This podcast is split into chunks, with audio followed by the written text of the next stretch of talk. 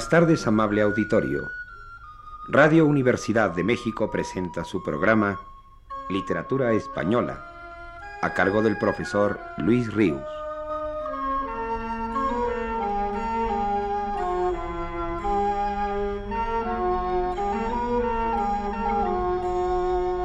Queda con ustedes el profesor Rius. He venido hablando, y hoy seguiré haciéndolo, de la obra de Juan José Domenchina, cuyo injusto olvido por causas ajenas a la calidad de la misma es preciso remediar, y a los críticos compete naturalmente hacerlo.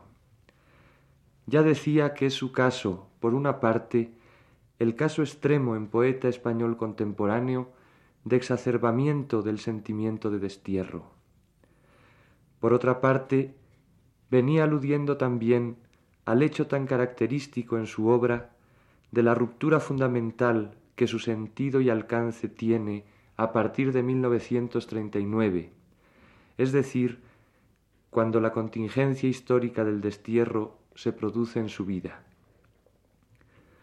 A la primera etapa de su obra, llamémosla a esta la etapa española, le corresponde una personalidad que se siente, hasta donde esto es posible, segura de sí misma, asentados los pies en tierra sólida. De entonces es esta breve autobiografía suya entregada para la antología que preparó Gerardo Diego.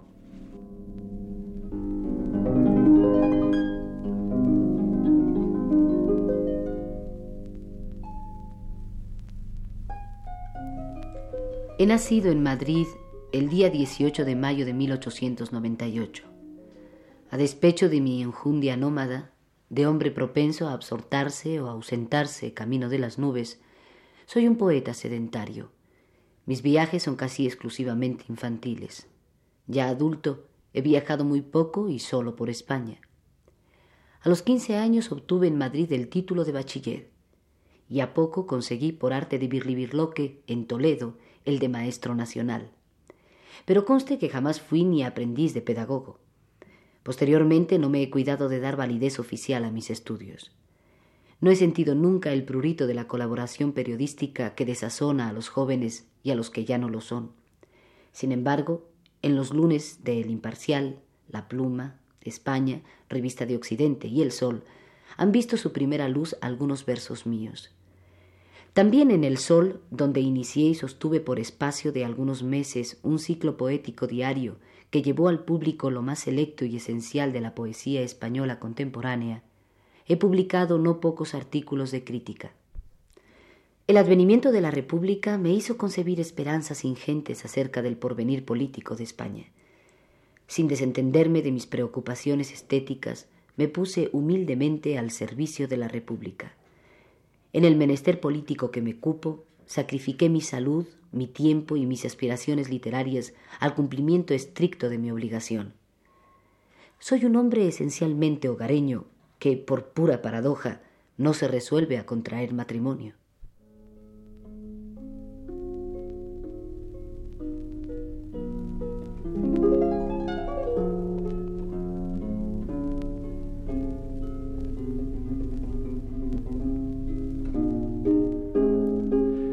Junto a esta autobiografía, por entonces resumió también Juan José Domenchina su poética con estas palabras.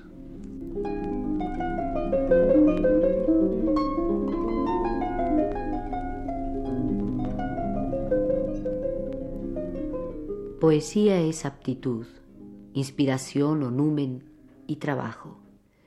Numen propio es acento propio. Lo esencial es el acento un poeta sin acento propio, inconfundible, no es tal poeta.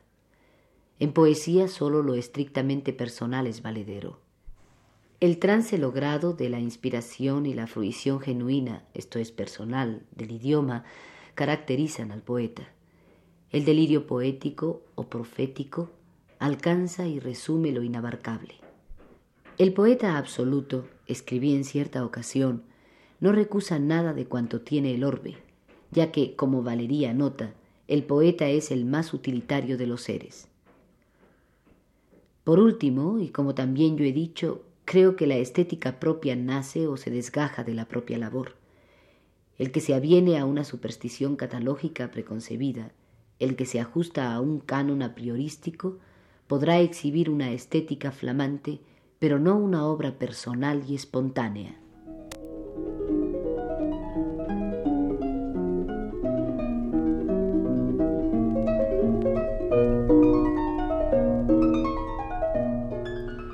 Y en fin, la personalidad española de Juan José Domenchina, esto es, la que corresponde a la primera etapa de su poesía, hemos de verla pintada ya no por sí mismo, sino por otro gran poeta que en mucha medida fue su maestro, Juan Ramón Jiménez, que hace así el retrato lírico de Domenchina.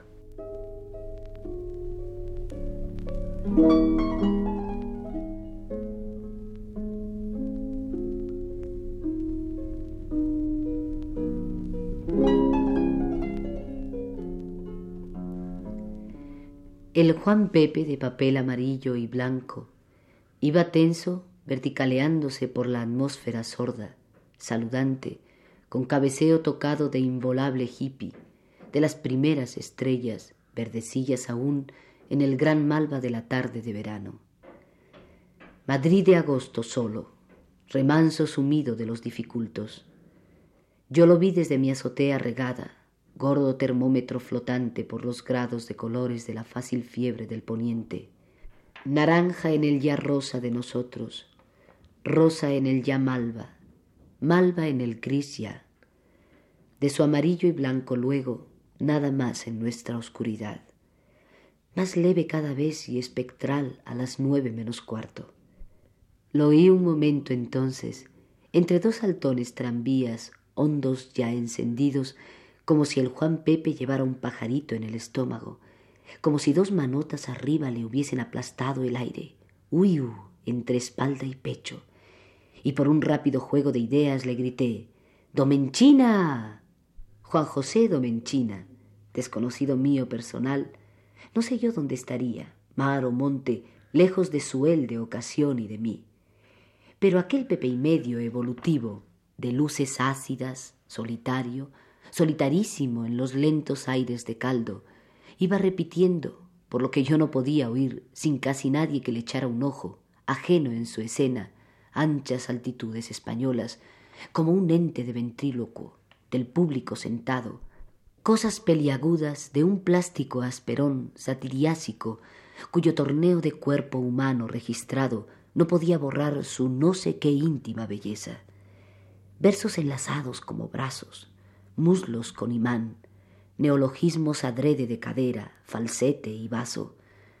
Un cínico de Juan Pepe sobre las posibles señoritas anhelantes de las azoteas y las guardillas, amigas todavía del grillo estrellero. Verano después, otra tarde de cohetes negros de verbena, vacíos tranvías traqueteantes, cerveza en las más impensadas aceras, me dijeron, ese es Domenchina, alto, lleno, apeponado, lento iba entre las acacias lacias en segunda flor de la calle de Serrano. Un libro gordo, lastre sin duda, bajo el brazo, y unos niños chicos de las manos, amarras débiles a la vida. Yo sentí de pronto un estrasístole de los de corazón a boca, miedo súbito con frío de que Juan José Domenchina fuera a elevarse hora arriba. ¿Con los niños? ¿Sin los niños? Para decir en la libre capa tercera de los sofocos aéreos sus redondas hipocondrías sarcásticas, sus agrias, carnosas torceduras de monstruoso limón blanquiamarillo. Y creyendo más, más, más que se iba, temí por los niños y corrí tras él un instante ciego, con un grito de mi otra voz. ¡Domenchina!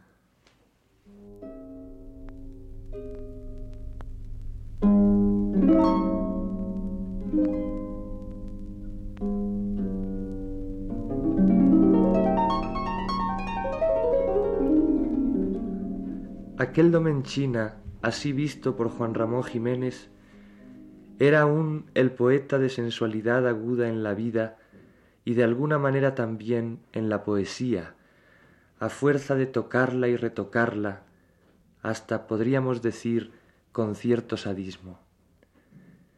Notémoslo esto en uno de los poemas de su libro El tacto fervoroso. Es un soneto que dice así.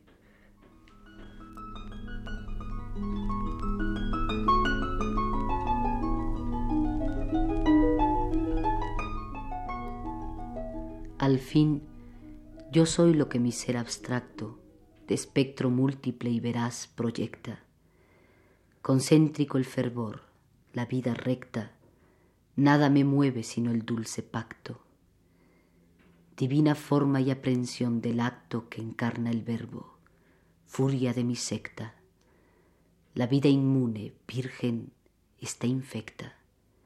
El alma viva de mi carne es tacto.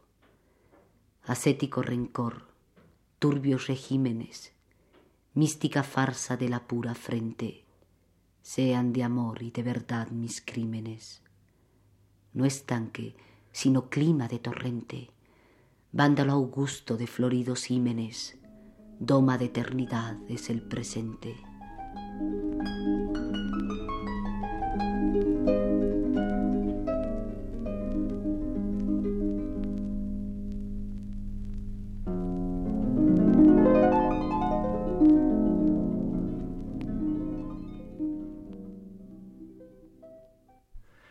Despidámonos hoy de la primera parte de la obra poética de Juan José Domenchina, ya que la próxima semana me referiré a su poesía de destierro, escuchando otro poema suyo de forma rigurosa. Una décima que pertenece a su libro Dédalo, intitulada Perfecto para la muerte.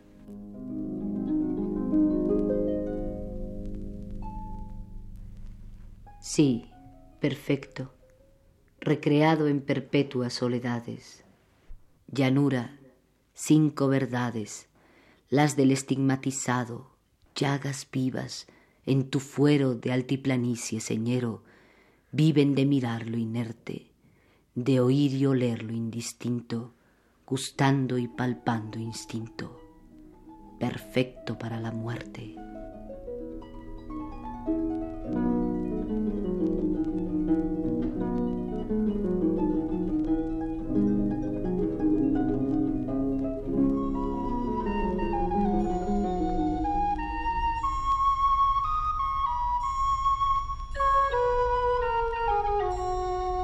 Radio Universidad Nacional de México presentó el programa Literatura Española, a cargo del profesor Luis Ríos, con la actuación especial de Aurora Molina.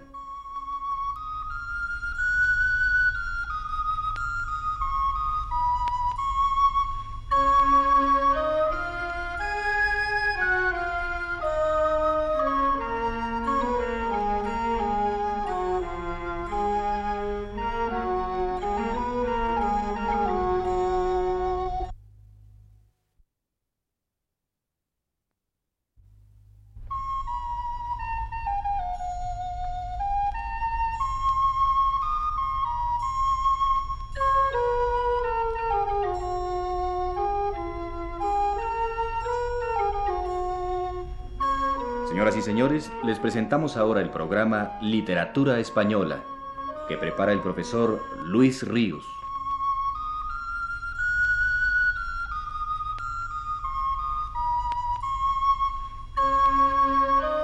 El profesor Ríos nos dice en su último texto. Para revisar la poesía que en el destierro escribió Juan José Domenchina, comencemos por recordar esta página que escribió Ortega y Gasset acerca de los desterrados, ya que algunas de sus ideas vienen como pintiparadas para el caso vivido por el poeta que nos ocupa. A esta página de Ortega me refiero.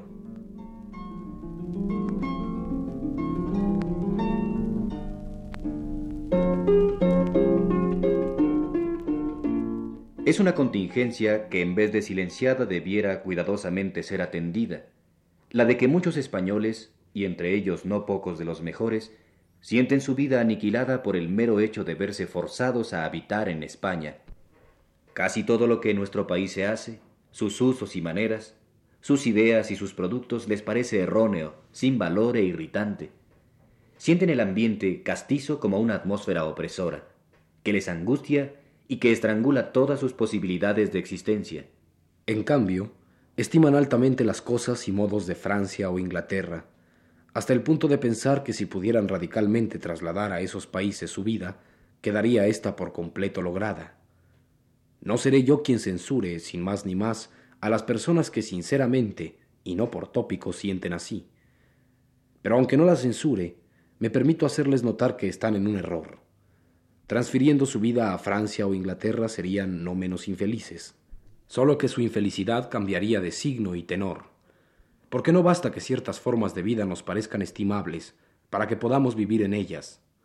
Es menester que además sean el auténtico fruto de nuestra más íntima sensibilidad, de nuestras exigencias orgánicas más profundas. El español trasladado a Francia habrá eludido el roce con nuestra áspera atmósfera celtíbera, y en consecuencia sentirá menos molestias, pero no por eso vivirá más. Al contrario, pronto comenzará a advertir que se le paralizan todas las mejores actividades vitales. Irá y vendrá, fantasma de sí mismo, al través del suave ambiente extranjero, sin tomar en nada parte, desplazando de allá para acá una personalidad tullida y como ausente, mero espectador sin emociones, pupila exánime de cuanto en su derredor pasa. Todo lo que hay de incitante y excitante en el tránsito por un país extraño desaparece cuando a él trasladamos el eje y la raíz de nuestra vida. Los antiguos tenían fina percepción de esa parálisis íntima en que cae el trasplantado, y por eso era para ellos una pena de rango parejo a la muerte, la del destierro. No por la nostalgia de la patria les era horrendo el exilio, sino por la irremediable inactividad a que los condenaba. El desterrado siente su vida como suspendida, exulumbra. El desterrado es una sombra, decían los romanos. No puede intervenir ni en la política, ni en el dinamismo social, ni en las esperanzas, ni en los entusiasmos del país ajeno. Y no tanto porque los indígenas se lo impidan, cuanto porque todo lo que en derredor acontece le es vitalmente heterogéneo.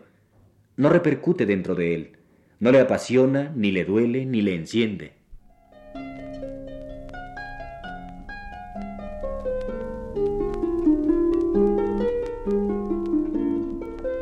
Esas palabras de Ortega y Gasset que acabamos de escuchar, refutables seguramente en gran parte, por cuanto a la generalización que conllevan, parecen casi proféticas para la experiencia particular que Domenchina vivió. No me extrañaría nada saber que el poeta madrileño, tan afecto toda su vida al gran filósofo coterráneo suyo, tuviese esta página como lectura predilecta y habitual, ya que tenía que sentirse fielmente reflejado en ella. Su actitud vital, en efecto, quedó interrumpida casi del todo. Su indiferencia al medio fue de hecho integral. Y aquello que Ortega recordaba de los romanos, de sentirse una sombra, fue su más constante y doloroso sentimiento. Y esa palabra, sombra, como ya decía en el primer programa que dediqué a Domenchina, aparece con una terrible insistencia en los títulos de sus libros de poemas editados en México. Uno de ellos, incluso, tiene por título, tal cual, la frase definitoria latina recordada por Ortega, exul umbra, el exilado es una sombra. Pero el proceso que convirtió a Domenchina en desterrado, entendida esa palabra a la manera como él mismo la llegó a entender, como sinónimo de sombra de sí mismo, fue paulatino. El hombre siente que su estructura interior va modificándose día a día, a partir del momento en que es arrojado de su patria. Primero es una convulsión que mezcla en su espíritu pasiones contradictorias y agudas, ira, nostalgia, esperanza, venganza, expresadas con una voz violenta, que el poeta al emitirla oye sonar como voz de hombre vivo, recio, en pie de lucha todavía. A la Iglesia, uno de los principales pilares en los que se sostuvo la sublevación culpable contra el pueblo español, dirige estos versos, por ejemplo.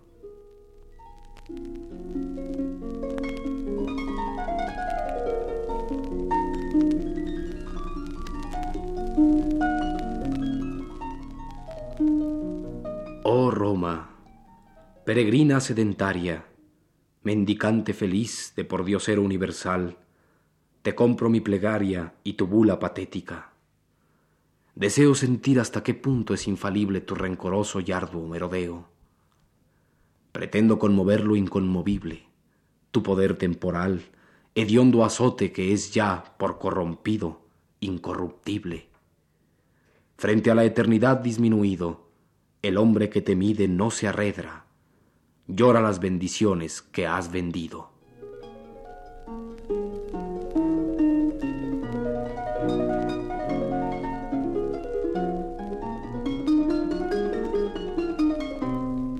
Y si cito precisamente estos versos furiosamente anti-eclesiásticos, es para señalar mejor el contraste de la evolución que al correr de los años de su exilio tuvo Domenchina, el cual al cabo de algunos de ellos se encastilló en una profunda religiosidad, como de desterrado en el mundo entero, en la vida misma.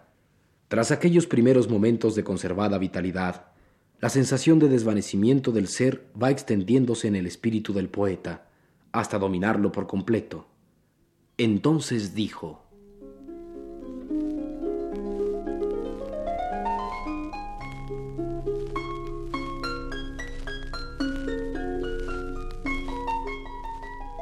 Cuando lleguéis por fin a esta radiante oscuridad de cima desolada, os veréis por entero ya sin nada que perder ni ganar en un instante. En un instante, oh sombra equidistante de vuestra vida, a fondo trabajada, y de esta eternidad tan esperada como imposible que tendréis delante. Y aquí es cuando la poesía de Juan José Domenchina se torna conmovedora y extraordinaria como nunca lo fue en España. Paradoja inquietante, el que a mayor inestabilidad vital del hombre, expresión más humana. La gravedad de los más emocionados sonetos morales de Quevedo resuenan en varios de Domenchina, como este.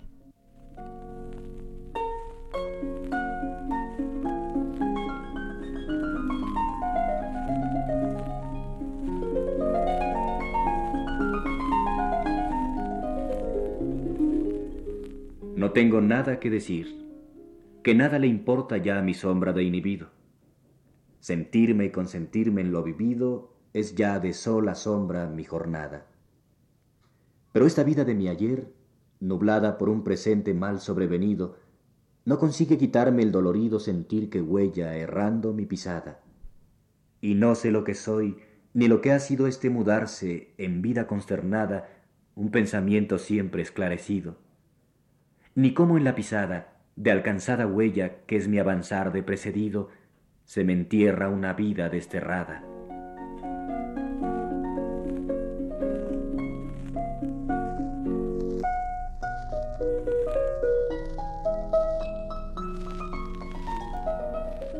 En alguno de estos sonetos de Domenchina resurge aquel rebuscamiento formal de su primera época, aquel duro juego serio con las palabras, demasiado evidente, pero no obstante ello, detrás de ellas ya no dejará nunca de percibirse un temblor cálido y definitivo de emoción honda.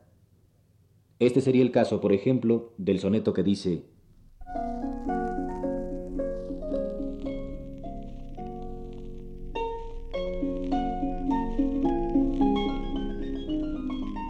Es que mi duro esquema, mi esqueleto escueto, se mondó de añadiduras y se entrechoca y cruje con sus duras y rígidas maneras en secreto. Es que la muerte suena en mi soneto cuando no escurro mis escurriduras de retórico en blandas imposturas y ya, abstracción de vida, me concreto. Es que ascendré, saldando conjeturas, todas mis convicciones sin respeto humano en frases como el alma duras diciéndome del todo por completo. Es que me descarné, ya en mis oscuras postrimerías, como mi esqueleto.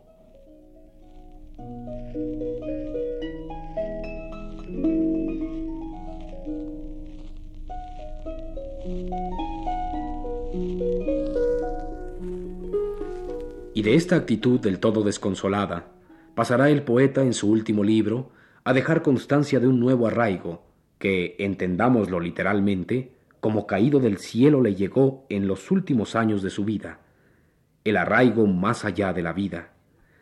El poeta esperanzado va a buscarlo y se despide de nosotros así.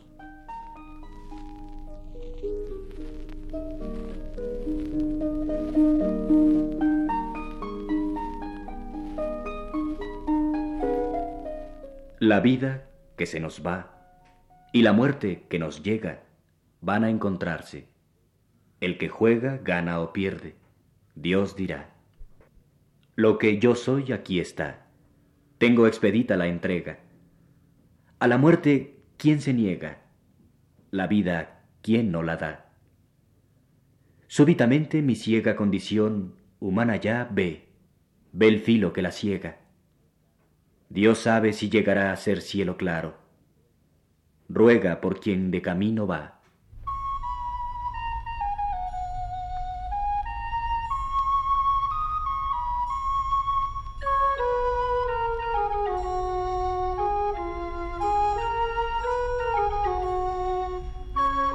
presentamos a ustedes el programa Literatura Española, que prepara el profesor Luis Ríos.